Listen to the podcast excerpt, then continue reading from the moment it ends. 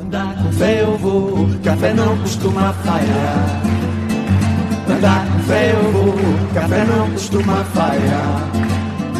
Andar com fé eu vou, café não costuma falhar. Começando mais um Bendita Sois Vós, o Bendita Sois Vós, que é uma parceria com a Rádio Estação Web e discute toda semana a política e a sociedade brasileira aqui nesse espaço.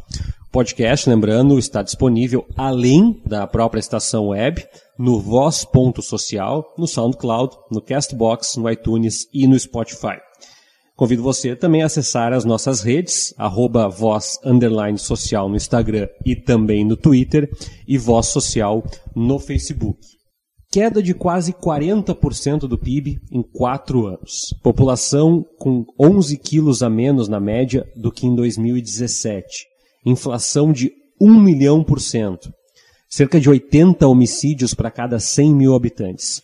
Esses são os dados de uma combalida Venezuela que está ligada, entre outras coisas, à crise do petróleo, com o preço do insumo despencando ali em 2014, com a dependência das importações, ou seja, um parque industrial muito frágil, o controle cambial, as sanções do sistema econômico internacional, principalmente dos Estados Unidos, e também a inflação gigante, a crise política que se alargou com a morte do ex-presidente Hugo Chávez e o grande poder concentrado no militarismo. Nosso tema de hoje é Venezuela e nós precisamos falar de Venezuela. E para falar desse tema, nós estamos aqui com os nossos colegas de sempre, Igor Natucci. Tudo bem, Igor? Tudo bem, vamos em frente, Tércio. Tudo bom, Flávia Cunha? Tudo bem, Tércio. E com um convidado diferente, mas também integrante do Voz, jornalista e o colega Álvaro Andrade, que vai trazer uma perspectiva um pouquinho distinta porque nós já vamos contar um pouquinho, dar um, dar um spoiler aí, que teve recentemente é, na Venezuela e vai nos contar um pouquinho mais do ponto de vista além uh, dos noticiários. Tudo bom, Álvaro? Tudo bom, Tércio? Como é que vamos? Tudo bem? Tudo bem. Bom, nós vamos começar essa discussão porque tem muito assunto, né? E a gente começou a pensar o programa e dizer assim, como é que a gente discute? A gente começa por economia, a gente começa com política. Só que o Álvaro tem uma visão que é a grande visão difícil da gente materializar. O noticiário conta a inflação, o noticiário conta a estatística, o noticiário conta o, o problema na crise na fronteira, mas o noticiário não conta as vozes, as visões das pessoas, o que, que elas sentem, o que, que elas passam, as cores, os sentimentos. E eu queria te ouvir, Álvaro, assim, porque Uh, primeiro, que doideira foi essa de, de fazer essa, essa trajetória aí? O que que tu nos traz dessa tua percepção, assim, desses dias que tu pudeste ver, disso tudo que a gente materializou em número aqui, as pessoas, como é que elas estão sentindo isso? Como é que elas estão reagindo? Ou se é que elas estão reagindo a tudo isso, né? Pois é, Tércio, foram 20 dias de viagem na Venezuela, eu entrei por Roraima, então fiz cerca de 2.600 quilômetros por terra, pegando ônibus, tentando estar o mais próximo possível do cotidiano das pessoas, do cotidiano do venezuelano, ficando na casa de famílias, conversando desde gente muito humilde, até mesmo com empresários, para, enfim, tentar entender um pouco mais o que esses números trazem, de onde que eh, veio essa crise, mas também de entender como que faz para as pessoas continuarem vivendo quando um salário mínimo é de 5 dólares e dá mais, mais mal e mal para comprar a carne do dia. Então, o que eu ouvi de muita gente lá é que eles estão sobrevivendo. O venezuelano trabalha de dia para comer de noite e trabalhar de dia não, não, não existe um limite. Tem gente que acorda mais cedo antes do seu emprego fixo para ir vender um café, para tentar comprar alguma coisa num lugar e revender em outro. Virou um grande mercado de pulgas a Venezuela. Quem consegue ter um pouco de dinheiro para comprar em quantidade, vender isso fracionado, é a, o modo de vida geral tem sido por aí. Todo mundo tenta comerciar alguma coisa, tenta vender alguma coisa. E a situação, uh, quando eu saí daqui, eu tinha expectativa de, de repente, encontrar uh, alguma justificativa ou alguma narrativa que destoasse um pouco dos meios de comunicação, né, dessa versão que nos chega até aqui, porque muitas vezes ela soa exagerada.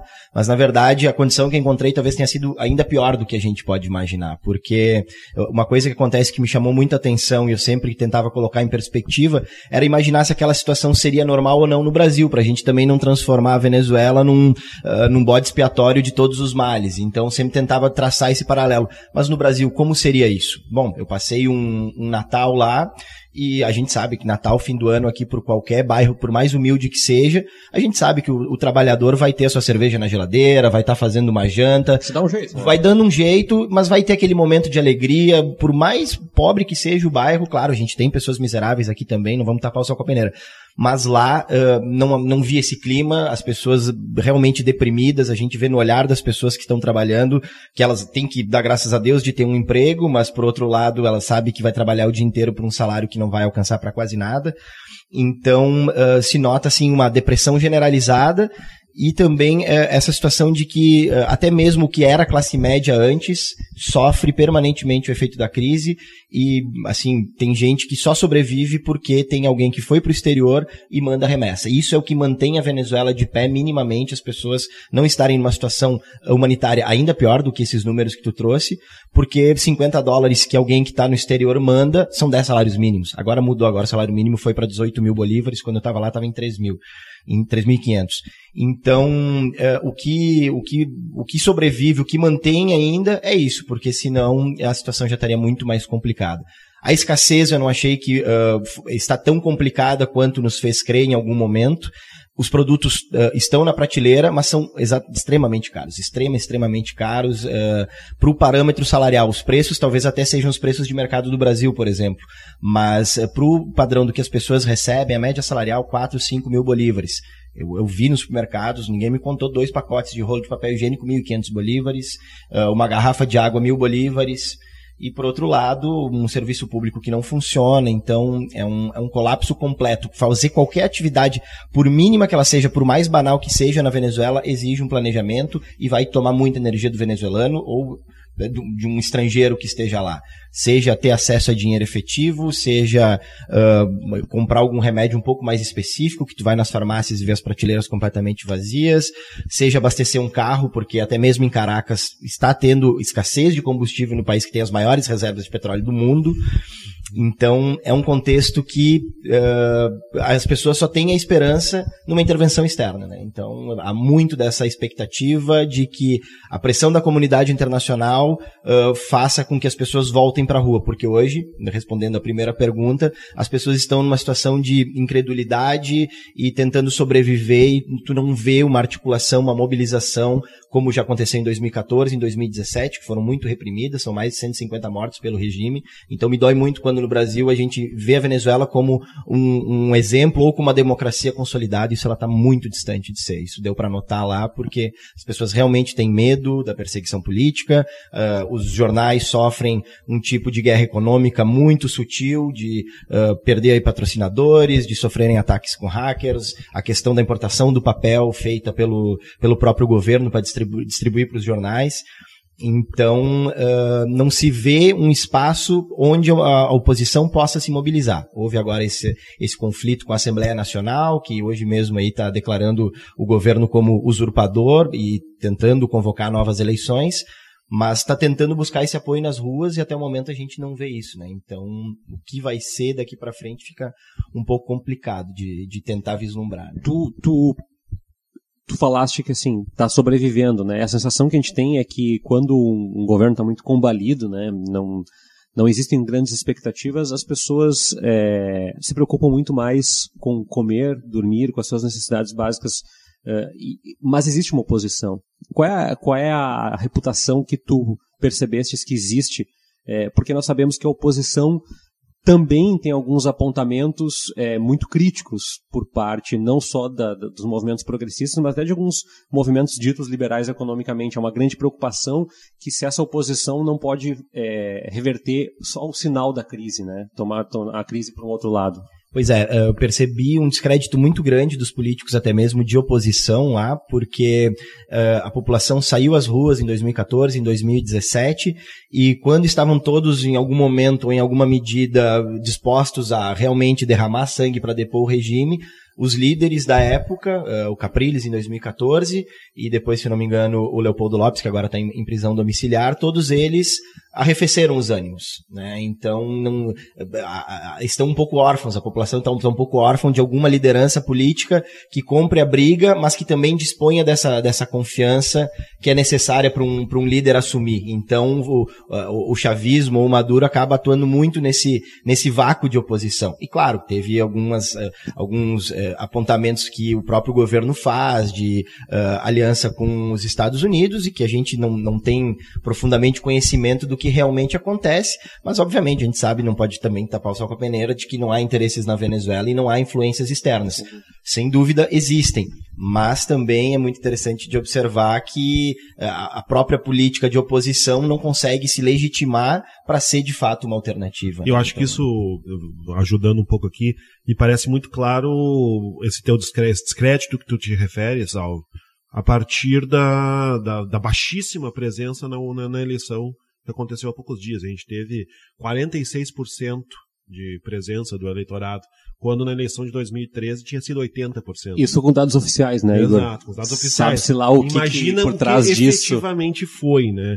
Então, eu reforço essa questão perguntando se isso não é um sinal de que a, a própria população venezuelana não consegue enxergar uma resposta dentro das suas, das suas esferas institucionais, e isso também co colabora para o desencanto que tu disseste que viu na população. É, houve, eu acho, dois fatores na questão da, da eleição para essa abstenção tão alta, né? Uh, primeiro que é, foi convocado de que de não legitimar o processo, então houve por alguns setores da oposição ao regime essa convocatória de não participar das eleições na expectativa de que a abstenção fosse super alta e isso não legitimasse o governo. Mas isso não, não teve a menor, o menor reflexo, né? E por outro lado, sim, as pessoas que estavam descrentes no próprio sistema, que por conta própria disse, não, eu sei que a, a junta eleitoral nacional não é confiável, que seria o TSE deles lá, que tirou a maioria da oposição quando ela conquistou as cadeiras na Assembleia Nacional, caçou três deputados quando essa maioria poderia uh, mudar algumas coisas dentro da Venezuela e uh, o Conselho Nacional Eleitoral foi lá e caçou três deputados meio que a mão grande, né? Então, uh, sem, sem dar muito espaço Escolheu quando esse esse, esse, esse, esse, três deputados do Amazonas, por um suposto áudio que apareceu sobre compra de votos, quando a corrupção eleitoral andou por todos os lados. Aliás, a corrupção é endêmica. Né? É endêmica por todos os lados e isso vai, não é só uma questão do governo, ela está em tudo. Por exemplo, vai pegar um ônibus no Terminal de la Bandeira, que é o, a rodoviária de, de Caracas, entende? Uma fila interminável, não tem venda de bilhetes como tu vai aqui, ah, preciso ir para Encantado, vou ali e compro minha, minha passagem do Expresso Azul, entendeu? Não, tu chega na hora do ônibus e a pessoa cobra quanto que ela quiser conforme a tua cara. E aí, se tu não quiser ficar na fila, tem alguém que vai te passar na frente recebendo uma propina. E tu para no posto da Guarda Nacional, que tem um posto de controle a cada 50 quilômetros em qualquer rodovia da Venezuela, os militares ali presentes tentando impor alguma autoridade. Quando não é o venezuelano sendo achacado, é o turista, como passou comigo, de me levarem para uma revista íntima no final da viagem para pedir dinheiro. E acaba que o governo deixa que isso aconteça e até mesmo, de alguma forma, coloca os militares em postos chaves do governo e deixa que eles façam o que bem entenda, para não sofrer um, um, golpe, como seria o natural de sofrer, né? Num país em que está nessas condições, provavelmente as Forças Armadas já teriam se, se colocado ainda mais com a influência externa. Então, eu acho que essa essa, fidelidade do militarismo está muito mais vinculada à possibilidade de fazer o que bem entende e agir à revelia do governo, como agora foi acusado, inclusive, o SEBIN, o Serviço Bolivariano de Inteligência, de ter sequestrado esse presidente da Assembleia Nacional, Juan Guaidó. E o governo faz ouvidos moucos, assim, não, não é com a gente, segue como está e como eu disse, é para tudo. As pessoas que recebem uma ajuda do governo vão lá e revendem, ou então tem a compra de um produto em grande quantidade que é desviado por outra parte, e aí o fiscal, que seria o encarregado de controlar os preços, também recebe uma propina. Então, onde as pessoas conseguem tirar um pouco de dinheiro para sobreviver, seja por, pela corrupção, seja por uma propina, seja da maneira que for, está acontecendo. Então, é, é, como me resumiram muito bem: a Venezuela virou um, um câncer em que uh, as células estão se comendo, as células do próprio corpo, e o venezuelano tá se comendo entre si. Onde ele puder tirar uma vantagem do, do compatriota dele, da pessoa que está ali do lado dele, ele vai tirar, ele vai cobrar mais caro, ele vai fazer o que for possível para tirar uma grana ali em cima e tentar seguir adiante. Pois é, Flávia, é, tu tiveste num, num, outro momento na Venezuela e, e, o que, claro, a gente tem é multifatorial, né? Até simplista, assim, até reducionista a nossa parte chegar e dizer assim, é isso, né? Mas não tem dúvida que o grande epicentro desse terremoto venezuelano tem a ver com o grande insumo de produção, que é o petróleo, que é, é o, o, a grande produção venezuelana, que entre 2004 e, e, e 2015 teve uma grande queda, né, e que parte da economia ali, só para que se tenha ideia, em 2008 o barril de petróleo chegou a ser 138 dólares e em 2014 baixou a margem de 75. E te acrescento que a produção caiu pela metade pela própria incompetência do governo de não colocar gente qualificada, na verdade, de fazer uma grande demissão na PDVSA em 2001, quando Chaves tentou sofrer um golpe de Estado, encheu de militares e desde então a PDVSA está completamente sucateada. Então a produção caiu pela metade quando o preço do barril caiu para um terço. Afundou a economia que não foi diversificada. Né? Então, que, que é um problema da, da matriz latino-americana, né? não é só venezuelana, mas na Venezuela é ainda maior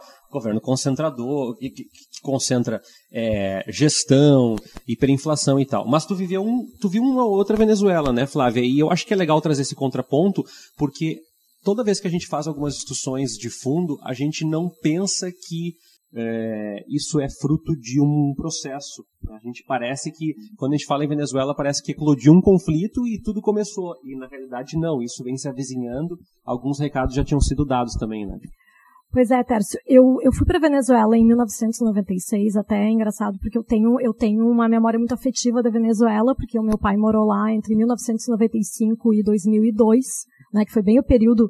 Ele, ele pegou bem a transição do governo, que era do Rafael Caldeira, que, é um, que, que era um neoliberal, pro, pro regime do chavismo, né? E o meu pai foi para lá para trabalhar, ele era engenheiro, ele já é falecido. E aí eu fui lá como turista em 1996 e era um outro país, né? Era, era um país com desigualdade, sim, mas uh, digamos que, que morando no Brasil a gente não, não se choca tanto com a desigualdade porque a gente já está meio que acostumado, né? Assim, de ver assim. Cascudo, que, né? É, claro, tinham pessoas ali, tinham um morador de rua. Latinoamérica. É, é então assim, claro, eu, eu fui, fui, eu cheguei, quando eu cheguei lá, chegamos em Caracas, é uma cidade que tinha, tinha muita desigualdade e tal, mas assim, existia uma classe média bem estabelecida, existiam as pessoas muito ricas, né? O que me chamou a atenção na época era porque tinham carros muito, muito antigos na, na, nas ruas, porque não tinha, né? Não, não, os carros lá eram importados e muito velhos, né? E aqueles carros que, que consumiam muito combustível, mas as pessoas não estavam preocupadas porque na época o preço da gasolina não era um e problema lá. Assim, não mudou né? nada. É, pois é. Então, é, mas assim, eu acho que, que na época era um país que sobrevivia muito da questão do petróleo, como, como ainda é, e do turismo. E, isso é uma das coisas que eu acho também que, que foi muito impactado, obviamente, né? Porque além dessa questão do que, do que foi se transformando ao longo do tempo, né? Porque não foi assim, né? O Chaves entrou no poder e aí a Venezuela deixou de ser um país uh, bom de se visitar, bom para pro, os turistas, né? Na verdade, foi um processo, né? Multifatorial. Eu acho que é uma coisa que a gente poderia também conversar um pouco aqui sobre isso, né? Porque na verdade foi, eu, eu acho que o, o interessante que aconteceu, eu acho que para as pessoas em geral, o, a Venezuela só virou notícia no, na parte negativa, né? Eu lembro quando, quando meu pai foi para lá em 1995, claro, era uma outra época, não tinha internet, a gente não tinha acesso à informação como tem agora, mas as pessoas não tinham a menor ideia de como é que era a Venezuela. As pessoas inclusive confundiam, diziam, ah, teu pai foi para Guatemala, teu pai foi para não sei aonde. Então assim, era uma, por quê? Porque não existia notícia sobre a Venezuela. A gente mal sabia o que estava acontecendo, né? Aí tá, claro, ah, o Caribe, o Mar do Caribe, claro, tinha essa parte, mas também tinha, tinha uma, uma questão muito forte ideológica e econômica na época do Rafael Caldeira de ligação com os Estados Unidos, né, foi uma coisa que me chamou muito a atenção, assim, era uma cultura muito ligada à norte-americana, meio parecido com Porto Rico, assim, essa coisa de ter os esportes, eram os é, esportes é, americanos. Né, o principal é, esporte da né? Mas, mas por que isso? Porque existia essa ligação muito forte, né? Com os Estados Unidos. E aí, com a saída do, do, do, do Rafael Caldeira, uh, que começou, começou com uma crise do petróleo, né? Eu estava dando uma pesquisada sobre isso, né? E aí, realmente, a questão toda foi o petróleo, né? E, e eu acho que, que a gente pode, pode refletir, assim, de que, na verdade, a, o Chaves chegou no poder com um grande apelo popular. Né? As pessoas estavam muito desacreditadas da questão econômica, começou a ter uma crise, e, e aí, ao longo do tempo, o que aconteceu? Vamos, vamos tentar pensar sobre isso, né? Porque eu acho que eu não trago respostas. Quero, quero, quero debater sobre isso, assim. Porque, na verdade, foi um processo longo, eu acho, até se chegar a esse momento né, de colapso de um país. Um país não, não entra em colapso de um dia para a noite. Né? É uma das questões que eu localizo dentro do, do, da perspectiva política do que foi acontecendo dentro da Venezuela e que também é uma coisa totalmente latino-americana. A gente tem muito essa questão de um, de um, certo, às vezes dito até de maneira depreciativa como um certo caudilismo, né? A gente tem essa coisa do herói nacional, da figura exatamente, que faz a salvação, exatamente. e me parece que o, no caso, o, o, chavismo ele ficou completamente concentrado na figura de Hugo Chávez. Né? Era uma, era, ele era a personificação da transformação revolucionária que se pretendia fazer na Venezuela. E o, o, Maduro, ele é uma. Eu não diria que ele é um acaso, mas ele é uma, uma contingência de momento. Não houve uma preparação de troca para a entrada de uma outra pessoa. Nunca se sequer se tentou dissociar, se transformar, se criar um movimento que não dependesse da figura do Hugo Chávez para uma legitimação popular e política. E o Maduro se mostrou uma pessoa não apenas totalmente despreparada para a condução do movimento pretendido, mas uma, uma pessoa que embebedou-se daquele, daquele, daquela posição de poder. E, por outro lado, a oposição também não consegue construir seus líderes na Venezuela por outros motivos, né? Muitas vezes porque ela é impedida de fazer isso. Eu, tem uma série de comparações que a gente pode ir fazendo, mas uma que me parece muito clara aqui é a gente falar, por exemplo, que a eleição brasileira não foi adequada, a eleição que aconteceu no ano passado, porque o seu principal candidato estava preso, o Lula. Bom, os dois principais candidatos da eleição venezuelana estavam presos. Né? O Leopoldo Lopes está numa, numa prisão domiciliar e o Henrique Capriles perdeu os direitos políticos por 15 anos de uma maneira bastante nebulosa. Então, é um paralelo óbvio que coloca essa eleição venezuelana também sob suspeição. Que tem um fundo de, de educacional também, né? Porque quando se trata de economia, é importante a gente colocar, a Flávia traz a questão do petróleo, mas na América Latina há um processo, talvez o, o Chile, o Equador tem algumas distâncias em relação a isso, é, de ser refém de um modelo político histórico. Né? Certamente. Né? E o Brasil passou por esse processo, nós somos uma economia muito é, fechada, uma, uma, grande concentração em commodities. E um dado que eu estava achando aqui é que, para que a gente tenha uma dimensão do que a Flávia está tocando aqui, em 2001, 2002, a Venezuela figurava como o melhor PIB per capita da América Latina. Claro, a despeito das desigualdades que sempre existiram, né? Acho que ninguém é ingênuo de dizer que é, bom, mas era uma economia. Não. Né? Assim como a Argentina, que nós temos a, a, saudosa utopia de que sempre foi a Europa da América Latina, mas foi uma Europa com, com as suas é, periferias, com as suas favelas, com as suas desigualdades, com concentração de renda, com, com concentração de renda absurda, é, como vivenciamos agora, inclusive o Chile, que as pessoas adoram usar como referência, que é, tem amplas áreas favelizadas, principalmente na região metropolitana de Santiago. O meu ponto aqui é que tem paralelos políticos, e o Álvaro trouxe aqui essa ideia do redentor, essa ideia que o Chávez representou e que o, que o Maduro não conseguiu nem a cabo levar uh, no, no primeiro ano de mandato, tem muito a ver com a ideia de governo salvador que nós é, aqui, nós já falamos isso aqui no Bendita Sois Vós, né? A gente não entende a nossa própria história. Eu acho que os venezuelanos não entenderam muito bem de onde vieram, por que vieram, né? Porque essas figuras míticas permeiam o imaginário. E pelo que o Álvaro está falando, assim, a coisa da intervenção externa, né, Álvaro?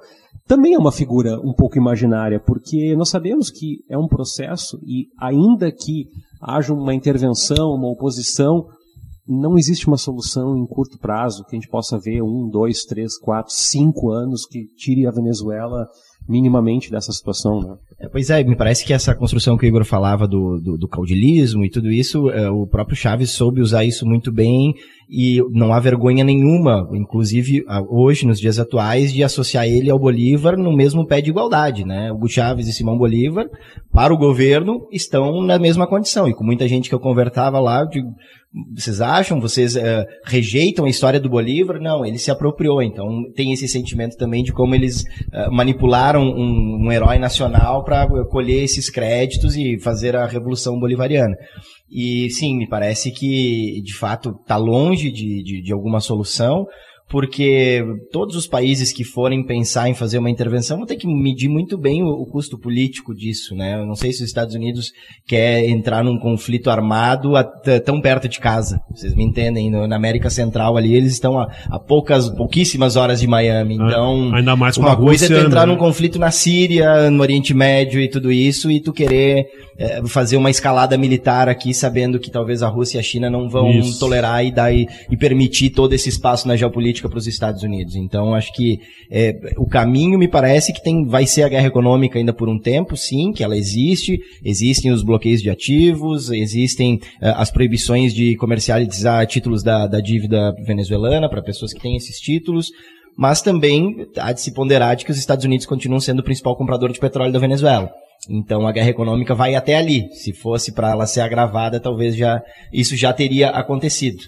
Para o curto prazo, eu não vejo as pessoas nem com disposição para lutar, para fazer uma revolução. Estão acéfalos de, de líderes que capitalizem isso, com completo descrédito, e a coisa parece que vai, por algum tempo, sendo levada dessa forma. O governo, por um lado, uh, jogando no inimigo externo, buscando uh, uh, catalisar apoio interno, apontando o inimigo externo, então é permanentemente a propaganda governista apontando o dedo para a influência dos Estados Unidos, os Yankees, os gringos, o Bolsonaro agora, então o Maduro mira para todos os lados para meio que tentar fazer a guerra de nós contra eles, né? Essa polarização que a gente viu muito bem aqui no Brasil, então, é, é, o caminho que ele tem para tentar se manter no poder é esse, e o outro, é claro, como há um serviço público muito, muito inchado na Venezuela, onde é possível colocar algum apoiador num cargo público, esse apoiador está sendo colocado, os que têm maiores responsabilidades, maiores cargos, que são os enchufados, como são conhecidos, pessoas que estão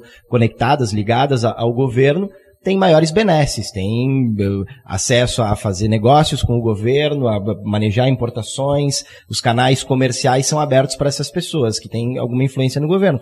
Até o nível mais baixo, eu passei esse Natal em Valência, que era como a nossa São Bernardo do Campo, tinha montadoras da Chrysler, da GM, da Ford, fábrica da Goodyear e da Pirelli. Todas elas fechadas, uns 12 a 15 mil uh, pessoas desempregadas aí né, nessa cidade, e tu vê um bolsão de miséria completo ao redor de, dessa cidade em Valência. E ali eu passei o Natal, então, com uma, com uma família chavista, eles não sabiam que eu era jornalista, os dois mais velhos, apenas a filha dele, que é da Resistência, que me, me franqueou acesso, dizendo, não, quero ver como é que é o clima de Natal e tudo mais. E eu vi ali naquele momento eles numa condição complicadíssima, ele me fazendo o discurso que eles estão preparados para passar fome em nome da revolução, mas no freezer havia um pernil de porco, que é o, está pra gente como o Chester aqui de Natal. Uhum. É, a tradição do, do, do, venezuelano é comer o pernil de porco. E o governo tinha feito a promessa de distribuir é, para as famílias, que toda família teria um pernil de porco. Quando na verdade não foi para todas, e as que tiveram, na verdade, era um pernil de porco fracionado em três partes. Então não tinha nenhum quilo por família, um quilo de carne por família.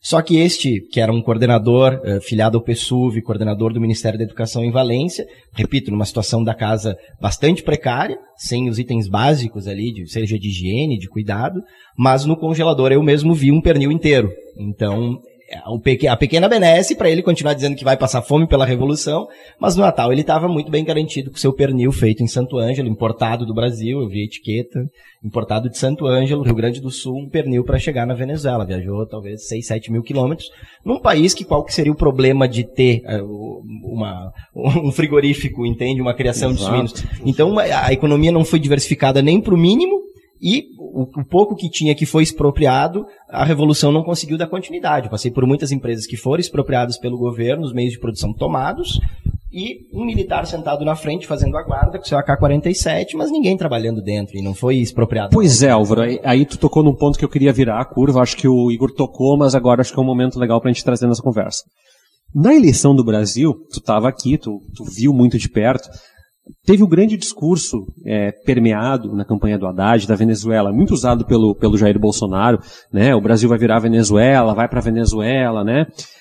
Só que tem um, um flerte que o, o, o Brasil está fazendo nesse momento com a Venezuela, que não é o econômico, que não é o talvez o, o da linhagem política, que é o militar. E tu, tu falou aí, tá, tem, tem o cara com o fuzil. O Maduro parece ter levado uh, as últimas consequências a ideia de militarização do governo. Assim, a grande aposta, já que não tem respaldo da população, dos parceiros internacionais, se é que ainda há parceiros internacionais, e dos próprios correligionários, bom, Maduro se apega à ideia de, bom, ao menos eu tenho os militares do meu lado. E isso parece ser o último fio de poder desse governo. Aqui no Brasil, a gente, depois de um, uma ditadura é, muito mal resolvida, a gente traz de volta os militares ao poder. Não te parece que essa percepção que está aparecendo no noticiário de que o mais perigoso é a política à direita ou política à esquerda, não tem muito mais a ver com a força militar que está por trás do governo lá? Tu conseguiu perceber isso? É, o que se percebe, é, como eu tinha comentado, é, no sentido de uh, oferecer muitos espaços para os militares no, no governo para ele ter um resguardo, para não sofrer um golpe de Estado. Isso é, é muito nítido. Seja um espaço nessa condição de ter negócios com o governo, seja colocar militares para comandar todos os postos do governo, onde, como a gente está vendo aqui no Brasil, não tem, de repente, a, a condição técnica adequada para fazer isso. O exemplo, como eu te comentei, da, da PDVSA, que caiu a produção de petróleo pela metade, é muito em função disso. Demitiram todo o corpo técnico durante uma greve em 2001, e colocaram pessoas sem qualificação. E são generais que comandam a exploração de petróleo. Então, sucateou o equipamento, sucateou a expertise de, de, de, explorar petróleo, de refinar combustível, e aí o país enfrenta escassez de combustível. Então, onde que se encaixa essa retórica do, da, da influência externa? Quando tu tira o teu petróleo, tu pode refinar, pelo menos não deveria faltar no teu país, e, e falta. Então, sim, os militares estão em todas as partes como uma forma de, de, salvaguardar o governo. E me perguntavam muito nessa expectativa de, ah, e o Bolsonaro vai vir aqui para Venezuela, quando eu me apresentava como brasileiro, maioria das pessoas, e o Bolsonaro, a gente está esperando essa expectativa. E o que eu respondia para eles, que é uma percepção pessoal, uma opinião pessoal minha, é que o Bolsonaro me parece uh, um maduro à direita, e era o que eu respondia a eles, é um maduro à direita, está seguindo o mesmo caminho, uh, loteando o governo de militares, uma retórica populista, uh, comprando briga com os meios de comunicação, e ainda por cima buscando inimigo externo para se fortalecer internamente. Então, se a campanha de Jair Bolsonaro durante a eleição apontava que o Brasil poderia se tornar a Venezuela em função do, do PT ou da esquerda chegar ao poder, eu acho que a gente está muito mais próximo agora, é. nesse sentido geral, sabe? E, e, tem uma coisa também que eu acho, Igor, que a gente já tinha falado nos outros programas também, que eu acho importante tocar sempre, né? O imaginário, porque a fonte dos militares como solução dos problemas está muito calcada, isso é uma percepção minha, eu não sou historiador, um, na ideia de que na ditadura militar as coisas funcionavam, né? Exatamente, é uma, é uma, uma espécie de âncora em termos de raciocínio que as pessoas têm, né? Para não serem tomadas pela tempestade de que o governo militar, o militar é sério, o militar é disciplinado, o militar não deixa entre aspas, vagabundagem passar reta, e isso é muito forte no nosso imaginário brasileiro e acaba tendo uma ponte também com a questão venezuelana, porque os militares tiveram uma importância bastante grande na consolidação do, do, do regime do, do Chávez e agora são muito importantes na questão do Maduro, mas eles são escamoteados, né? Não se tem aqui, aqui quando se fala Brasil vai virar Venezuela, não se fala da presença enorme que o militarismo tem no atual governo venezuelano. O Brasil vai virar Venezuela por outros aspectos, por aspectos associados com o discurso que se quer fazer contra a esquerda. Mas a, a parte dos militares ela acaba sendo meio que escamoteada na hora de fazer essa discussão da esfera pública. Eu acho que quando a gente faz uma, uma avaliação, pessoas que são posicionadas numa, numa linha de pensamento mais progressista, mais à esquerda, a gente precisa tentar avaliar governos e situações e regimes a partir de alguns aspectos objetivos. E me parece que isso tem sido muito difícil no que se tange à Venezuela. O, por exemplo, pergunto, nós confiamos ou não, nós não confiamos no Human Rights Watch? A gente acha que o trabalho feito pelo Human Rights é, Watch não, dá é, para ser é agora vale, agora é, não vale. Né? Ele vale ou não vale? Bom, é, o órgão acabou de dizer em um relatório recente que existem sinais claros de tortura nas prisões da Venezuela. Disse que existem inúmeros exemplos de civis sendo julgados por militares, o que é um completo absurdo do ponto de vista jurídico em qualquer lugar do mundo. Nós temos milhares de prisões arbitrárias, estou usando os termos que o Human Rights Watch utilizou, não estou inventando nada aqui. Então, ou a gente acredita nos relatórios que são feitos pela, por essa, essa entidade, ou a gente não acredita. Não dá pra gente acreditar quando o resultado nos agrada. É, a gente fica numa situação que é, precisa ser colocado. É importante para nós que não haja tortura. A gente questiona, um dos grandes questionamentos que a gente faz pela ditadura que tivemos no Brasil é pela tortura que ela fazia aos opositores. Bom, então a gente não pode aceitar a tortura aos opositores na Venezuela, que está sendo constatada por um órgão que é ou não é acima de suspeita. Ele não pode ser de vez em quando, de vez em quando não ser. Eu, eu acho que da parte da, da esquerda, a gente tem que pensar quem apoiava a Venezuela na época do Chávez, né, que teve toda essa ligação do Lula com o Chávez. Não tem problema mudar de ideia. É, a situação política agora é diferente, a situação econômica é diferente, e eu acho que, claro, que o Bolsonaro se aproveitou disso, né, assim, de todo o apoio que existiu dos governos do PT à Venezuela, mas talvez fosse o momento de se virar o fio, né, de se reconhecer, não, agora, é, a gente apoiou, em determinado momento, em determinada circunstância, mas eles erraram e a gente não está mais apoiando. E não respaldar com o envio da principal líder do Partido dos Trabalhadores. Né? Pois é, o que me chamou a atenção e todo esse debate que gerou sobre a ida da Glaze Hoffman à, à Venezuela a prestigiar a posse do Maduro, e ela veio com a retórica de fazer um contraponto ao que o Bolsonaro fala sobre o regime, um desgaste completamente desnecessário, né? É, dar munição para o inimigo de uma forma infantil. E ainda nessa mesma linha do que o Igor coloca, a gente não precisa talvez ir tão longe na questão uh, dos, do, do, dos crimes mais graves, uma questão mais superficial de, de comparação democrática, né?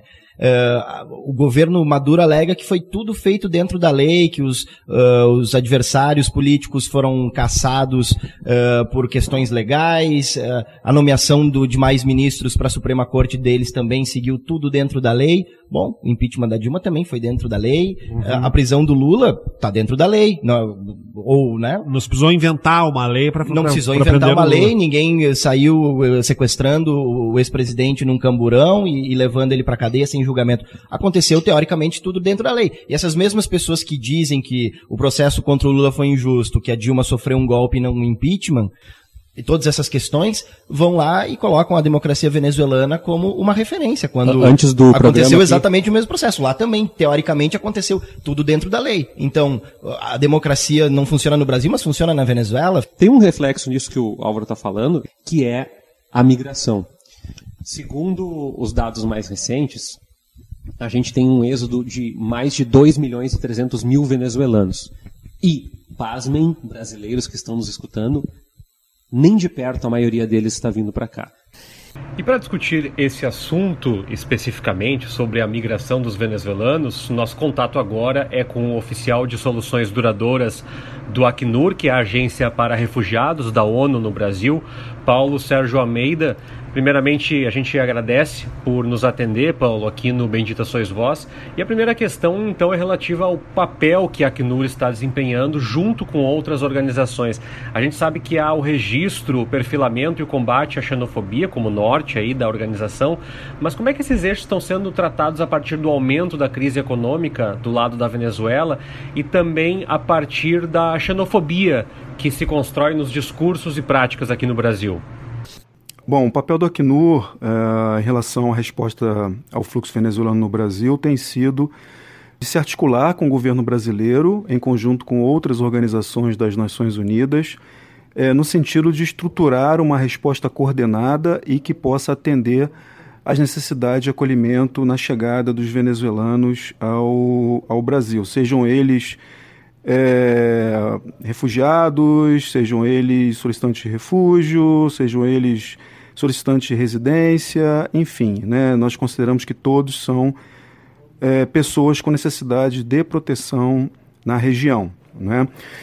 Então, uh, é, nesse esforço de coordenação, o Acnur ele, ele tem desenvolvido, como já foi colocado, né, o tema dos, do registro dos, de chegada, né, então todos aqueles que chegam no Brasil são uh, registrados é, pelo Acnur, né, Com isso, nós temos o perfil dessas pessoas, né, o que nos ajuda a identificar aqueles que têm uma necessidade maior de proteção, por terem necessidades é, de vulnerabilidade adicionais. Né, então, nós fazemos o referenciamento dessa população, as medidas é, de atendimento, assistência e proteção. O tema do perfil também nos ajuda a identificar aqueles que se adequam ao tema dos abrigos de interiorização, e aí uh, uh, tem toda uh, uma série de abrigos em, em, vários municípios brasileiros que têm recebido essa população, mas cada abrigo tem um perfil, e então esse registro nos ajuda a identificar eh, este perfil. Né? Também atuamos na questão do combate à xenofobia, né, da, que nós chamamos de coexistência pacífica, eh, no sentido de sensibilizar é, a população brasileira né, nos, é, em relação a, ao tema do, da chegada dos venezuelanos, de forma que ela esteja bem informada não é, e a, os dados, informações cheguem de uma forma correta a toda a população. Não é? Então fazemos isso através de campanhas, faz, junto com outras organizações das Nações Unidas, fazemos isso através da sensibilização direta da própria população através de medidas de coexistência pacífica, programas que beneficiem não só os venezuelanos, como também é, a população de acolhida. É claro que o tema da xenofobia uh, e da, do aumento né, da, da intolerância, da, é, ele cresceu uh, principalmente por conta da ebulição que o Brasil passou no momento eleitoral. Né? Então, é, foi um tema que acabou sendo explorado é, nas, em algumas campanhas é, eleitorais no Brasil. Então, acabou, que, enfim, que isso uh, gerou né, um aumento de processos de é, intolerância. É? Isso também está ligado a, ao fato da chegada ao Brasil ser por um Estado uh, com pouca capacidade, né, que é o Estado de Roraima, com uma população pequena, com o, o, uma estrutura de serviços é, enfim, que é, não tem condições né, de, de responder a uma, a uma chegada é, grande de pessoas a esse território, então é, isso gera um estresse, isso gera é, uma situação onde é, a, a população local acaba tendo que dividir né, esses serviços com os venezuelanos que passam também a demandar por esses serviços. Né? Então, é, é, fundamental que nesse processo uh, de evitar né, de, uh, o tema da xenofobia, que os serviços públicos sejam melhor dimensionados, sejam reforçados, tenham a sua capacidade ampliada para que o, tanto a população local quanto os venezuelanos possam acessá-los né, e que é, isso não signifique um fator de estresse, um fator de competição é, por esses serviços. Né? É, o programa de interiorização também ele é fundamental porque ele é uma medida de a redução é, do número de venezuelanos que acabam um pouco bloqueados no estado de Roraima devido às dificuldades geográficas do estado, a, a, a, distância dos grandes centros urbanos, o custo de transporte. Então, muitos desses venezuelanos acabam é, permanecendo porque não têm condições de sair do estado com meios próprios embora queiram fazer isso, né, porque querem, na, uh, os venezuelanos, o que eles querem é, é, simplesmente acessar trabalho, acessar meios de vida, acessar uma forma de se sustentar e sustentar suas famílias, né, e com isso, claro, que também contribui para o desenvolvimento do próprio do, do, do Brasil, da sociedade brasileira. Bom, ainda que o Brasil não seja exatamente o principal refúgio para os venezuelanos, tem uma pesquisa recente chamada Perigos da Percepção, do Instituto Ipsos, mostrando que o palpite médio dos brasileiros é que 30% da população brasileira é de imigrantes. Só que esse índice verdadeiro é de 0,4%. Como é que a Acnur e nós, como sociedade, podemos remediar essa situação nesse contexto onde os discursos contra a imigração e os imigrantes são muito respaldados e até recentemente o Brasil anunciando a saída saída do Pacto Global para a Migração? De fato, o Brasil não é o principal país de recepção da população venezuelana, né? há outros países que têm recebido quantitativos bem superiores ao, ao Brasil. Né? A questão específica do Brasil é a recepção por um único ponto, não é? e um ponto é, bastante distante dos grandes centros brasileiros, que é, é o estado de Roraima. Né? Então, esse, embora o número que o Brasil receba seja menor, mas há uma questão que é bem importante, que é a concentração em um único, em, em, de uma grande parcela desse fluxo num local específico do território é, brasileiro. E essa pesquisa que foi realizada com que você menciona, não é, ela, ela reflete um pouco, talvez, é, a percepção que a população tem uh, da presença que o tema é, das migrações e principalmente da migração é, da chegada de migrantes e refugiados venezuelanos no Brasil uh, na mídia, não é? É, há, uma, há, uma, há um grande interesse da imprensa né, e há um grande interesse da população brasileira nessa, nessa questão, não é? É, o, que, o que muitas vezes faz com que as pessoas tenham a percepção de que é, a presença de imigrantes e refugiados no território brasileiro ela é bem maior do que de fato é. Não é?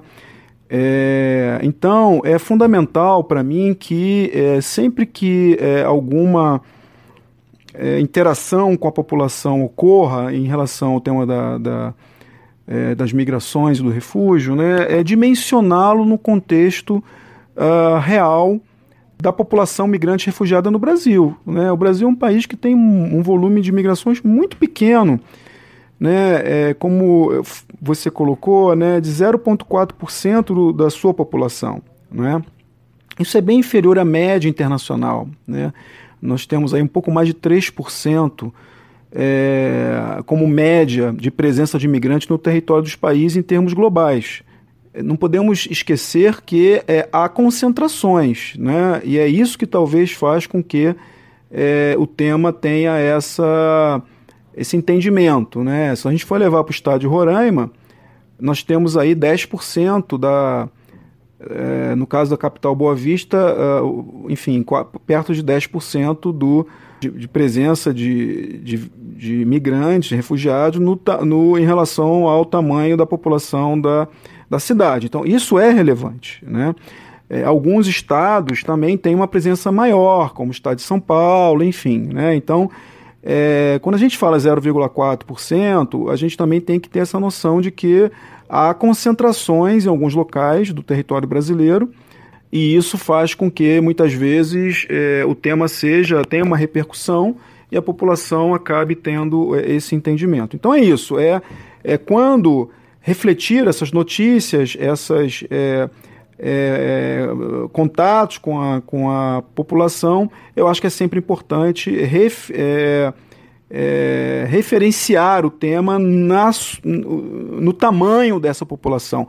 Até porque também, é, se a gente for trazer o tema dos brasileiros que vivem no exterior, não é, nós estamos falando de um número, mesmo números absolutos, né, superiores ao, ao, ao número de é, é, migrantes refugiados que vêm ao Brasil. Né? Nós temos mais brasileiros vivendo no exterior do que migrantes refugiados estabelecidos no Brasil. Né? Então, isso também é pouco divulgado. Né? A população não sabe, não tem acesso a esse tipo de, é, de informação de colocar. E a outra questão que também é fundamental é qualificar esse discurso. Né? É, porque se a gente for tomar a história do nosso país, né, o, o Brasil é formado por correntes migratórias que constituíram o país e, e, e levaram a um processo de criação da própria identidade da população brasileira, de, de processos de crescimento, desenvolvimento, não é? Então, é, é, a história das migrações no Brasil ela tem uma associação positiva né, no, no imaginário é, das pessoas. Né, é, e, e, até porque é, ela é comprovável por fatos que, que demonstram a importância que os processos migratórios tiveram no desenvolvimento é, do nosso país. Então, é, a chegada desses novos é, migrantes, novos refugiados, né, é, é, importante também é, dizer que é, são pessoas que têm qualificação, né, que têm uma formação profissional, não é? tem para além de uma formação profissional, têm visões é, de mundo né, que agregam a própria sociedade brasileira, né, que trazem novos valores, que trazem novas visões, que trazem novos aportes do ponto de vista sociais, culturais não é, e é, econômicos uh, que vão contribuir para o pro processo de desenvolvimento da nossa sociedade e do nosso país. Bom, por fim, uh, nós temos tímidos avanços na geração de emprego e o desemprego, inclusive entre pessoas com alto grau de formação, é um problema de proporções muito grandes. Você pode nos projetar um pouquinho de como o Acnur pensa a inserção desses profissionais, principalmente os venezuelanos, muitos deles com boa formação, nesse cenário nos estados, e também como é que vocês percebem o engajamento dos governos municipais e estaduais na aceitação e na acomodação da população venezuelana que vem nessa condição? O contexto de geração de emprego no Brasil hoje é bem diferente, por exemplo, da época da chegada dos haitianos, né? A partir aí de 2012, 2011, né, 2012, 2013, enfim. Então, no momento é, bem melhor em termos de mercado de trabalho do que o momento atual. Né? Embora é, já haja, é, enfim, elementos que indiquem uma melhora no processo de crescimento do país, né? de fato ainda há uma situação que é bastante difícil em termos de, de acesso a trabalho é, no Brasil. Né? É, agora, o que, eu, o que eu acho é que, é, primeiro que esse tema do desemprego no Brasil, ele, ele também, se a gente pega um número, né, vamos falando um número é, de média, ele é bem diversificado pelo território brasileiro. Né? Há regiões no Brasil onde é, o desemprego é maior e há regiões no Brasil onde o, o, é, é, o desemprego é bem menor e até mesmo uh, uh, próximo a, a, não existir. Não é? Também é importante é, é, falar em termos de diversidade, é, vamos dizer assim, de setores econômicos. Né? Então, há setores no Brasil onde o desemprego é maior. Não é? Por exemplo, o tema, é, a questão industrial no Brasil teve um abalo maior que em outros setores, né?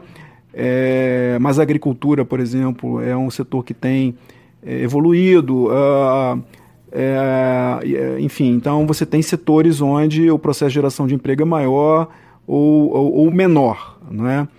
Então, assim, e com isso eu quero dizer que é, os, os é, imigrantes e refugiados, eles têm é, se inserido em alguns nichos específicos é, do mercado de trabalho brasileiro. Né? Então, há setores que, enfim, veem na, nessas pessoas, né, é, enfim, trabalhadores que possam ser é, desempenhar um trabalho nesse, nesse setor, né, como por exemplo tem sido desde a época dos haitianos, é, isso teve uma queda e, vo, e agora mais recentemente voltou o processo de contratação, o setor é, de alimentos, né, o setor de, enfim, né, indústria, a indústria do, dos alimentos, principalmente é, a parte de é, abate e, e, e preparação de proteína animal. Né? Tem é, sido um setor onde é, a força de trabalho dessas pessoas tem sido absorvida, né? além de outros setores que também têm é, buscado é, trabalhadores que são migrantes refugiados por a, a algumas é, habilidades, né? por exemplo, setores que dependem né, de pessoas que falem idioma. Não é? Então você tem aí é, empresas que têm é, prestação de serviços é, é, a, a, outros países, por exemplo, né, que dependem de funcionários que dominem né, determinados é, idiomas. Então isso, isso faz com que é, os migrantes refugiados, eles mesmo num período onde não há um, um, um né, uma grande oferta de empregos, né, ao contrário, né, há um processo ainda de, é, de muitas pessoas desempregadas no Brasil, mas há esses nichos, né, há esses espaços que é, é aos poucos as pessoas acabam se inserindo. Não é? Tanto assim que, se a gente for pegar os dados do mercado de trabalho brasileiro, é, os dados do Ministério do Trabalho, a gente vê que é o número de, de imigrantes refugiados é, no mercado de trabalho formal, não é?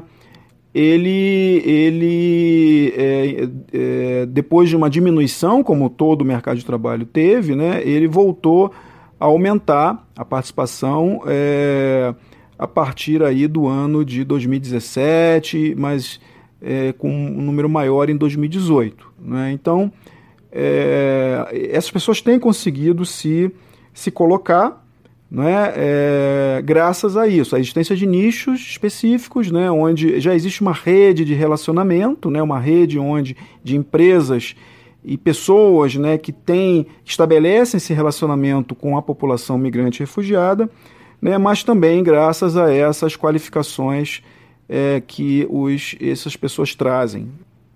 É claro que existem problemas, não é? é porque a maioria dos, dessas pessoas acabam inicialmente se inserindo em empregos é, abaixo do seu perfil uh, uh, profissional, né?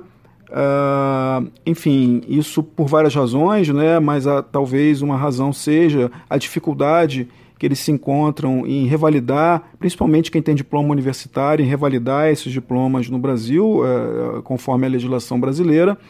Não é? e, enfim, então o Acnur, ele, na verdade, ele apoia o governo brasileiro né, é, em relação às ações é, de inserção é, de de, no caso de, da nossa população de interesse, né, migrantes, refugiados e outras pessoas que necessitam de proteção. É, nós também incentivamos bastante para que essas pessoas possam se inserir em cursos profissionalizantes e também cursos de idioma, né, do português, por exemplo.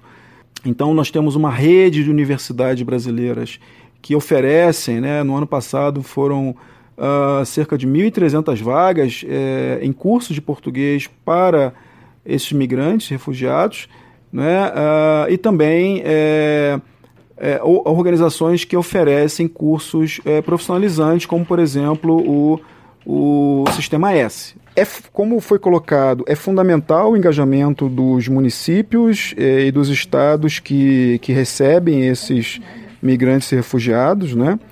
É, muitos estados e municípios já de algum tempo têm, é, é, vamos dizer assim, estabelecido políticas específicas para essa população, estabelecido comitês locais né, para migrantes e refugiados que acabam transversalizando o tema nas estruturas de governo né?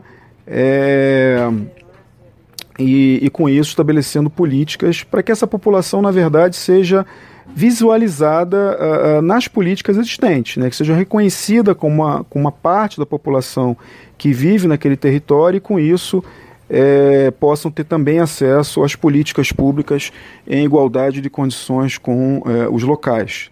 Essa foi a palavra do oficial de soluções duradouras da Acnur no Brasil, Paulo Sérgio Almeida, quem agradecemos a gentileza do atendimento, que falou um pouco sobre a migração dos venezuelanos, a empregabilidade dos imigrantes e dos refugiados que entram por Roraima no Brasil e também sobre a participação do Estado nessas políticas de inserção dos venezuelanos a partir da crise do país vizinho.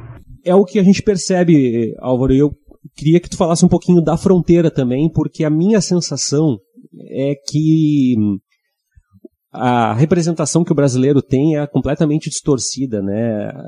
Aquele discurso do eles vêm tomar o nosso emprego ainda está sendo usado e corroborado em campanha, usado pelos correligionários de Jair Bolsonaro, mas nós temos um contingente muito pequeno de venezuelanos vindo para cá, em contrapartida a, a, por exemplo, Peru e Colômbia, que abrigam nas centenas, na casa de centenas de milhares. O que, que tu percebeste na fronteira quando tu cruzaste, tanto na ida quanto na volta? É, são, são duas questões que, que me chamaram a atenção. A primeira, que eu esperava encontrar uma situação muito mais deteriorada, como talvez em algum momento foi durante o ano passado, uh, de uma explosão, do, os conflitos, os distúrbios que, que aconteceram por ali.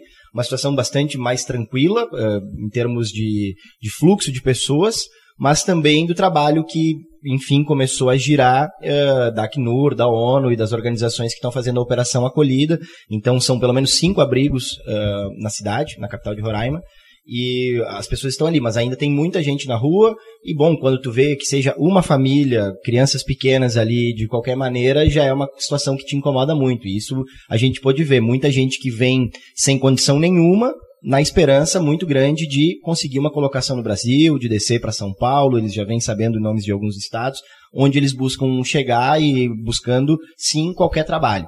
E uh, a situação que eu percebi na fronteira com relação aos brasileiros, sim, uma, uma xenofobia muito forte, conversando com as pessoas, dizendo que a cidade era muito tranquila, que Roraima toda era muito tranquila e que desde a chegada dos imigrantes, a situação complicou muito, muito roubo, muita violência, a prostituição aumentou, tem bairros lá que tem venezuelanas eh, trabalhando à luz do dia, tentando sobreviver de alguma forma, se expondo a um risco tremendo, uma situação bastante delicada, e isso tudo gera esse, esse caldo de xenofobia que levou a aquela situação lamentável de imigrantes que tiveram os seus pertences queimados na fronteira. Me pareceu a situação muito mais controlada, muito mais tranquila do que se tinha no imaginário, mas ainda assim, e algumas pessoas com quem eu conversei de Roraima com um pensamento um pouco mais uh, progressista, mais libertário, eu diria, uh, que me chamaram a atenção de que teve também um incremento militar na região, uma coisa que eles não perceberam, que no embalo dessa operação de acolhida de humanitária, digamos assim, com esse viés humanitário, também começa a haver, de alguma forma, um, uma circulação de, de interesses maiores ali na região. Daí, se a gente for cotejar esse assunto com a questão do fim da demarcação das terras indígenas, todas essas propostas que tem. O Acre, o Acre e Roraima têm reservas enormes, enormes do, do nióbio e de outros minerais aí que estão dentro de áreas indígenas e que hoje muitas vezes não estão acessíveis.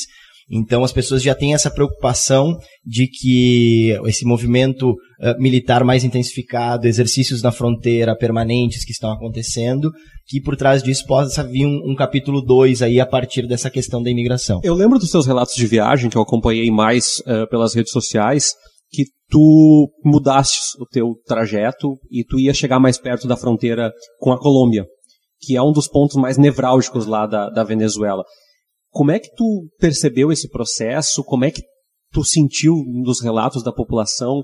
Porque tu falava que existia um, um, clima bastante belicoso em relação àquela área, aquela região, que é onde tem o maior fluxo e o relacionamento do governo venezuelano com o colombiano também está desgastado. Né? Exatamente, essa fronteira já foi fechada algumas vezes e se por um lado em todo o percurso me chamou a atenção a cada 50 quilômetros as barreiras, a revista, uma possibilidade de achaque pelo, pelos militares, nessa região ali todos os relatos que me chegaram que quanto mais próximo da fronteira com a Colômbia, mais terra sem lei acaba se tornando o trajeto. Então, porque aí começa a ter as, as influências da, das próprias Forças Armadas Revolucionárias da Colômbia que estão por aquela região também, os militares que sabem que tem um fluxo enorme, como tu muito bem colocou, para a Colômbia, a maior, maior parte da imigração venezuelana hoje é para a Colômbia, eles têm duas fronteiras, uma por Maicao e outra por, agora não vou lembrar o nome da cidade, mas mais a, ao sul ali, pelo, pelo lado oeste, mas mais para baixo, mais em direção à Amazônia brasileira.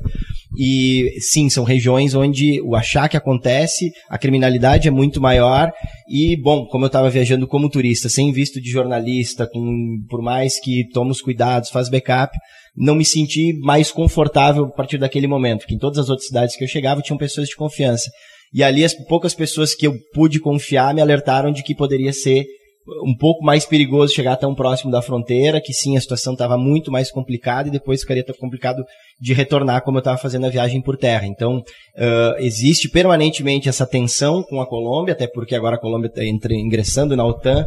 Uh, isso acaba também aumentando as tensões geopolíticas por ali, e aí a, a, situação realmente ali foi preferível não seguir adiante. Naquele momento eu optei de não ir até Maracaibo, que teria uma outra perspectiva que eu tentaria colocar na, nessa série de reportagens que eu estou preparando, que é o, o, berço da exploração de petróleo no Lago de Maracaibo, foi onde começou. Diz a lenda que jorrou como um, um, um geyser, né? O, o petróleo jorrou do nada, sem que precisasse perfurar, brotava petróleo. Então ali começou a, a, exploração de petróleo na Venezuela. E por outro lado a crise humanitária que ali sim parece que é a mais complicada, principalmente em termos de saúde, porque falta energia constantemente, uma cidade que a média anual é de 38 graus a temperatura, e aí isso interfere no bombeamento de água, e está mais afastado, mais próximo da Colômbia, os produtos chegam com mais dificuldade, está muito longe de Caracas, então as coisas não chegam, e houve, enquanto eu estava lá, o caso de seis crianças que morreram em 20 dias numa UTI pediátrica, porque simplesmente não havia medicamentos, elas estavam recebendo tratamento, e não tinha. Então, seriam questões que eu gostaria de compor, fiz contato com os jornalistas de lá, mas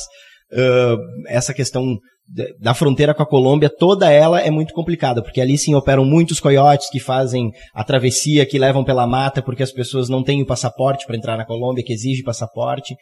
E o processo de emissão de passaporte na Venezuela está muito complicado, então acaba criando essas redes de tráfico de pessoa, tráfico de combustível para a Colômbia é muito forte, então tudo isso alimenta a propina, a exploração, o achaque e vira um ecossistema que acaba que ninguém manda direito nessa região. É, só para contextualizar, né, Igor Flávio, o que o Álvaro está falando, é, eu falei em 2 milhões e 300 mil, mais de 1 milhão, segundo a, a ONU, estão na Colômbia nesse momento. Com certeza. E se cria uma situação que ela é repleta de contradições, né? A gente evocar a, a, Venezuela como uma situação trágica do continente, gerada pelo raciocínio de esquerda, e ao mesmo tempo não demonstrar uma consideração maior ou inclusive querer refugar, querer não aceitar as pessoas que estão sofrendo com a situação que vêm nos pedir ajuda.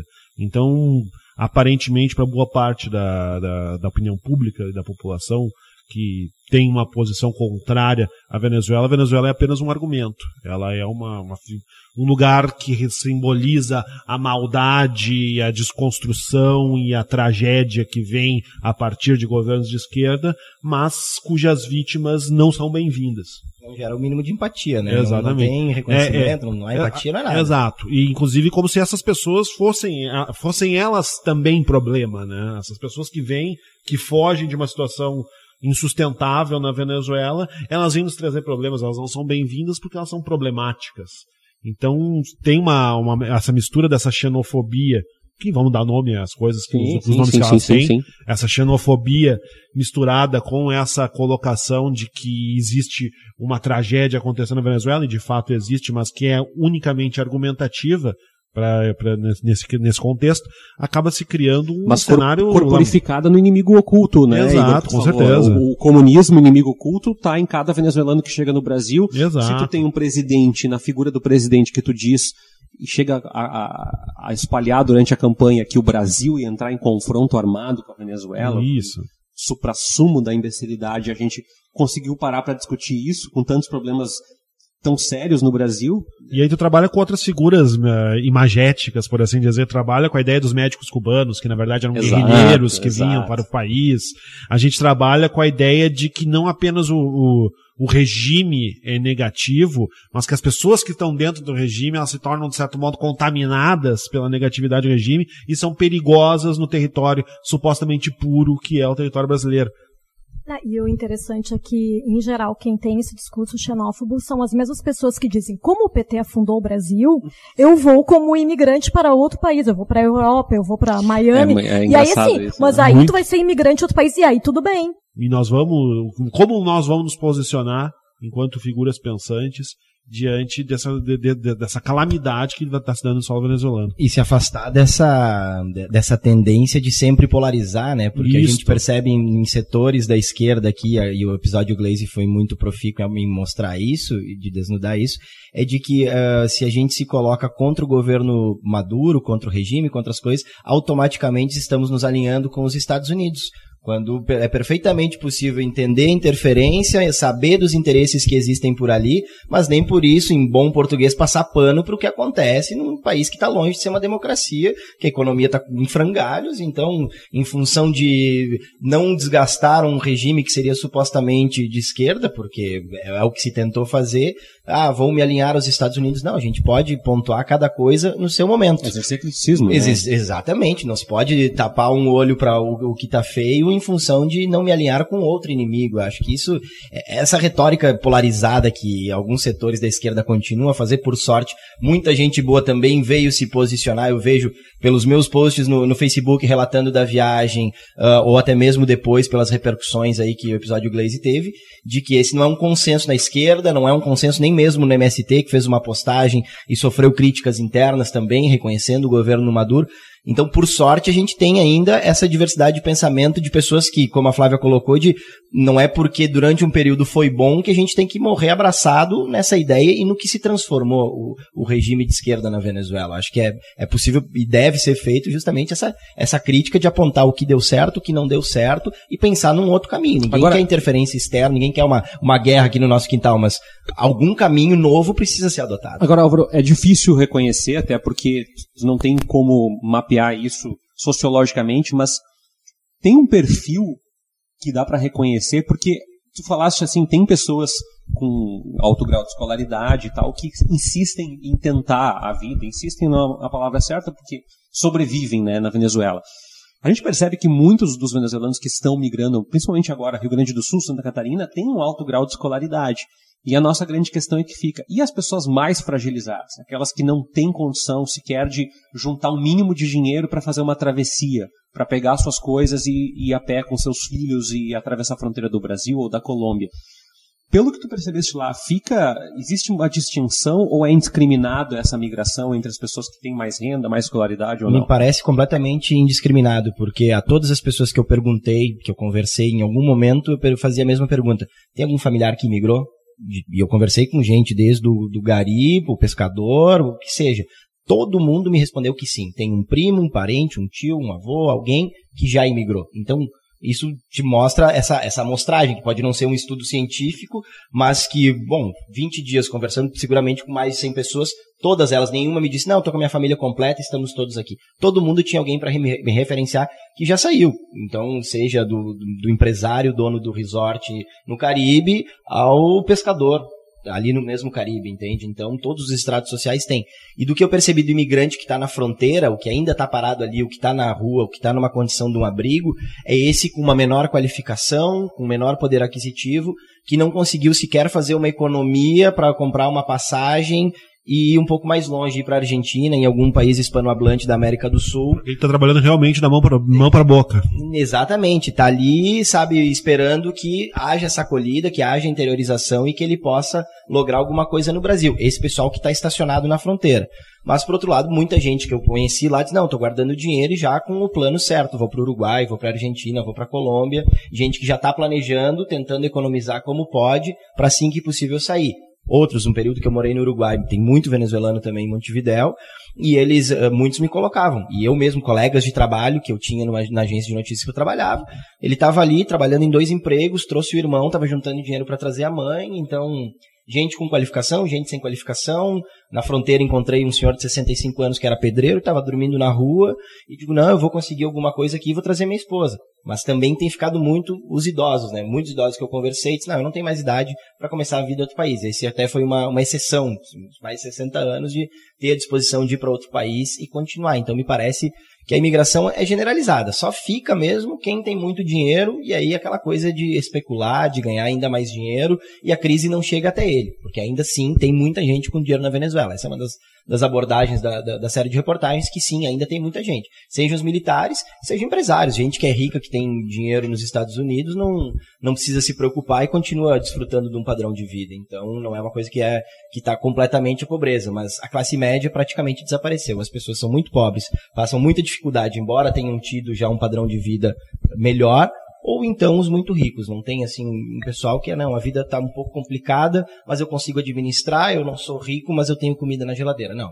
Outro tem o mínimo na geladeira, outro vai no supermercado e faz a compra que tu quer, entende? Então, esse foi o, o grande diferencial que eu consegui perceber nessa viagem e sempre tentando uh, fazer o, para, o, paralelo com o Brasil, de que no Brasil a gente tem mais níveis, mais estratos, com um pouco mais, um pouco menos. Lá as coisas estão realmente muito afastadas e por isso que as pessoas realmente partem para o desespero e tentam imigrar para onde elas podem.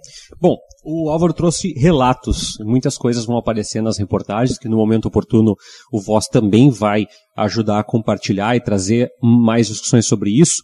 E o Sobre Nós de hoje traz também relatos sobre a Venezuela, percepções sobre a crise em Caracas. Raquel Grabowska, sobre nós.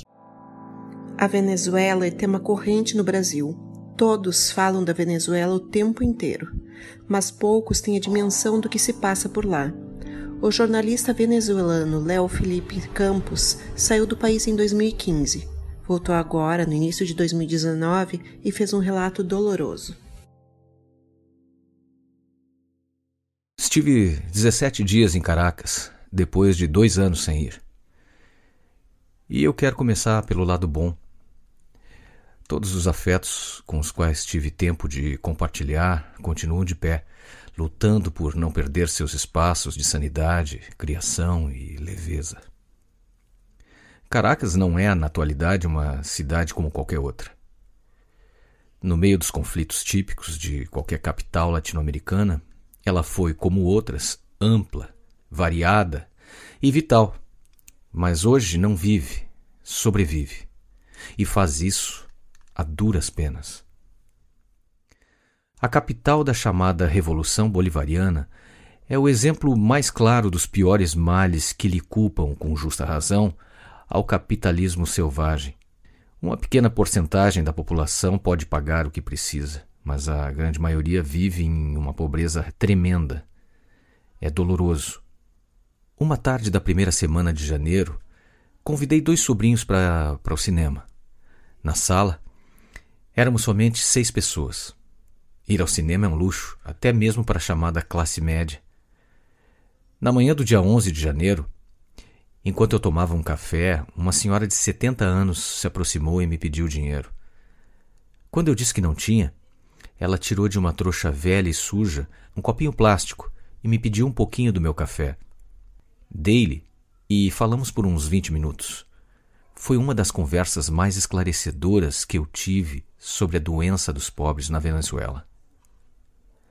O colapso financeiro é tal que, quando cheguei no dia 26 de dezembro, o dólar no câmbio negro, que marca a economia cotidiana, estava em 750 bolívares soberanos. Menos de três semanas depois, tinha chegado a 3 mil. Em apenas meio mês, quase tudo custava quatro vezes mais. Uma loucura. Os bancos e os caixas automáticos são uma péssima piada. O salário mínimo equivale a seis ou sete combos de duas empanadas mais um suco no local mais barato do centro da cidade. Não é uma metáfora. Fiz a conta. Vale dizer, para quem não souber, que desde 2008 o governo chavista tirou oito zeros da moeda. Ou seja, o que há uma década custava 10 bolívares, hoje vale um bilhão. Os adultos mais velhos vivem fazendo contas sem entender. Para essas reconversões monetárias, o chavismo decidiu apelar para o sobrenome. A moeda, que se chama Bolívar, primeiro colocaram-lhe, entre aspas, forte. Depois, entre aspas, soberano. Mas nenhum e nem outro. A catástrofe se sente no dia a dia em cada troca, em cada compra, em cada mercado.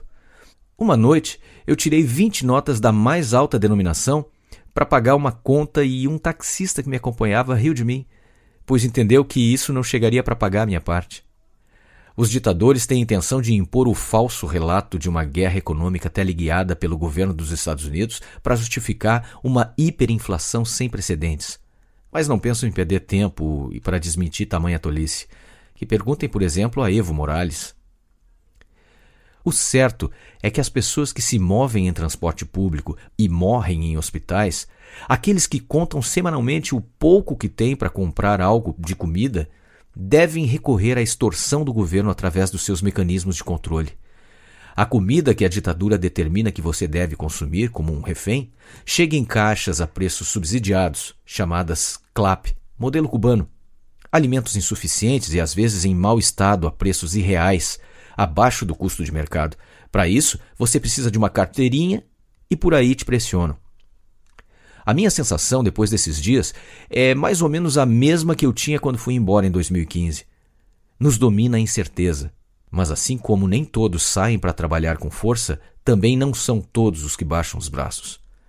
E mesmo que isso tenha algo a ver com os que se vão e com os que ficam, não representa para mim apenas um tema geográfico espacial, mas sim que tem a ver com um certo foco energético. O peso estrutural da ditadura e os danos que ela gerou são inquestionáveis. Mas uma cidade como Caracas nunca pode morrer de todo. Ouvimos trechos do relato do jornalista venezuelano Léo Campos. Ele voltou a Caracas para sair com o coração partido. Sobre nós. Direção Raquel Grabowska. Trilha Ângelo Primon. Roteiro e produção Georgia Santos e Raquel Grabowska. Elenco Ângelo Primon e Raquel Grabowska. Tá aí mais um relato sobre a Venezuela e é difícil, a gente sempre tenta fechar o programa, né, Igor, que com alguma reflexão, mas é muito difícil trazer tanto uma projeção quanto uma análise crítica desse processo, porque são muitos elementos. O, o, o que o Bendita Sois Vós conseguiu fazer, talvez, é que, é que o nosso ouvinte pense que nada é tão simples, tudo é muito multifatorial. Há humanos envolvidos nessa dinâmica social e a gente pode cobrir geopolítica e economia e política o quanto a gente quiser. Se a gente não transformar esses números de homicídios que eu lá abri o programa, esse PIB, essa inflação em pessoas, em comida, em moradia, não tem, deixa de ser sentido o nosso trabalho como jornalistas. Né? Com certeza. Ao que serve o nosso trabalho, ao que serve as nossas ideologias, a que serve os nossos esforços, as nossas ideias. A gente está, tudo isso está se construindo em nome de quê?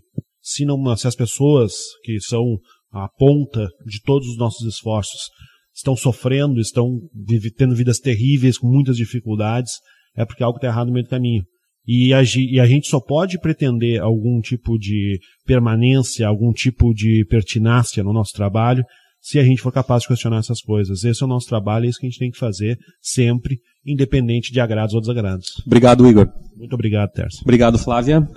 Obrigado, Tércio. Só para finalizar aqui, eu só queria pontuar que eu acho que foi muito mal explorado pela imprensa. Todas as vezes em que foi dito durante a, a campanha política que o Brasil ia virar uma Venezuela, não, eu não vi pelo menos uma matéria dizendo assim, não, olha só, não tem como virar uma Venezuela por esse, por esse, por esse motivo. O discurso foi sendo repetido durante a campanha, foi sendo banalizado, as pessoas foram propagando isso, né? Virou um mantra, né? do, dos, dos, bolsonaristas, assim, e eu não vi a imprensa, a grande imprensa brasileira, fazendo esse trabalho que seria, seria um, uma, uma, muito válido, que dissesse, não, não tem não tem como comparar um país como a Venezuela, do tamanho da Venezuela, com as características, as, as idiosincrasias, a economia completamente diferente da nossa, não temos como virar uma Venezuela do dia para a noite. E eu acho que isso foi simplesmente sendo dito e propagado, e é que nem tu falaste antes, né, Tércio? As pessoas nem sabem onde é que é a Venezuela e ficam dizendo o Brasil vai virar uma Venezuela, nem como, sabem direito como é que é. Como uma madeira em formato de pênis, né? Exatamente. Pois então. Só para dar um exemplo também. Obrigado, Flávia. Obrigado, Álvaro, pelo teu relato. No momento apropriado, como a gente destacou, as reportagens vão aparecer aí. Mas queria que tu falasse um pouquinho das reflexões que ficam para ti a partir da, da viagem e, e, e, com relação à necessidade de, se deslocar, porque parece uma coisa meio de louco, assim, mas é tão raro a gente ter esse relato e é tão importante a gente ter esse relato e eu queria te ouvir sobre o que, que ficou para ti desses, desses dias e, e do teu trabalho como jornalista. É, pois é, para mim foi até uma reconciliação com o jornalismo essa, essa viagem, porque eu estava há muito tempo afastado do, seja do jornalismo político, do geral, estava trabalhando com esporte, que nunca foi exatamente minha predileção, então essa viagem teve esse sentido de, de me reconciliar com, com, a profissão e de ir a campo de verdade para eh, eh, dar nomes, das, dar faces a essa crise. É, esse é o objetivo da reportagem. Eu não fui para tentar descobrir uh, qual é o grande problema do chavismo ou como a situação chegou agora. Não quero uh, atribuir nenhuma, nenhuma, não é nem questão de responsabilidade, mas uma explicação mais aprofundada ou um furo de reportagem. Mas eu queria era ver os venezuelanos, conversar com eles, escutá-los, uh, entendê-los melhor, entende? Como eles pensam, o que está acontecendo, longe dessa pasteurização que muitas vezes acontece no, no, jornalismo de maneira mais, mais geral ou mais superficial, como exigem esses tempos. Então, de realmente ouvir as pessoas, trocar com elas e tive experiências pessoais muito ricas, eh, muito interessantes, que com certeza me, me fizeram voltar muito melhor do que eu fui, por, justamente por esse contato. Assim como a gente vai e, talvez leva alguma coisa para as pessoas, seja de esperança, para elas verem alguém interessado no que está acontecendo lá. Muitos ficavam surpresos. Não, brasileiro, como assim? Tu está viajando por terra, é perigoso e tal. De, não, vamos tomando os cuidados, mas é possível fazer para trazer esse relato e aprendi muito. Então, com certeza, uh, espero poder contribuir à altura do que as pessoas me, me proporcionaram lá, a forma como elas abriram suas vidas, a forma como elas tiveram paciência para me explicar as coisas. Uh, tem muita gente a quem eu devo um, um, trabalho à altura do que eles me proporcionaram e espero que em breve esse conteúdo esteja publicado. Muito obrigado, Álvaro, e nós encerramos aqui o Bendita Sois Vós, trazendo mais uma vez uma discussão sobre sociedade, sobre política e também uma discussão sobre jornalismo. Nós voltamos na próxima semana com mais uma edição do eu vou, café não costuma. Andar com fé eu vou, café não costuma falhar. Andar com fé eu vou, café não costuma. Café tá na mulher, a tá na cobra coral.